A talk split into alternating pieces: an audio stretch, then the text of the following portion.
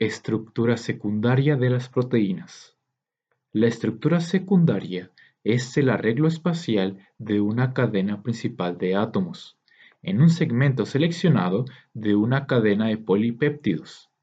Las estructuras secundarias regulares más comunes son la hélice alfa, la conformación beta y los giros beta.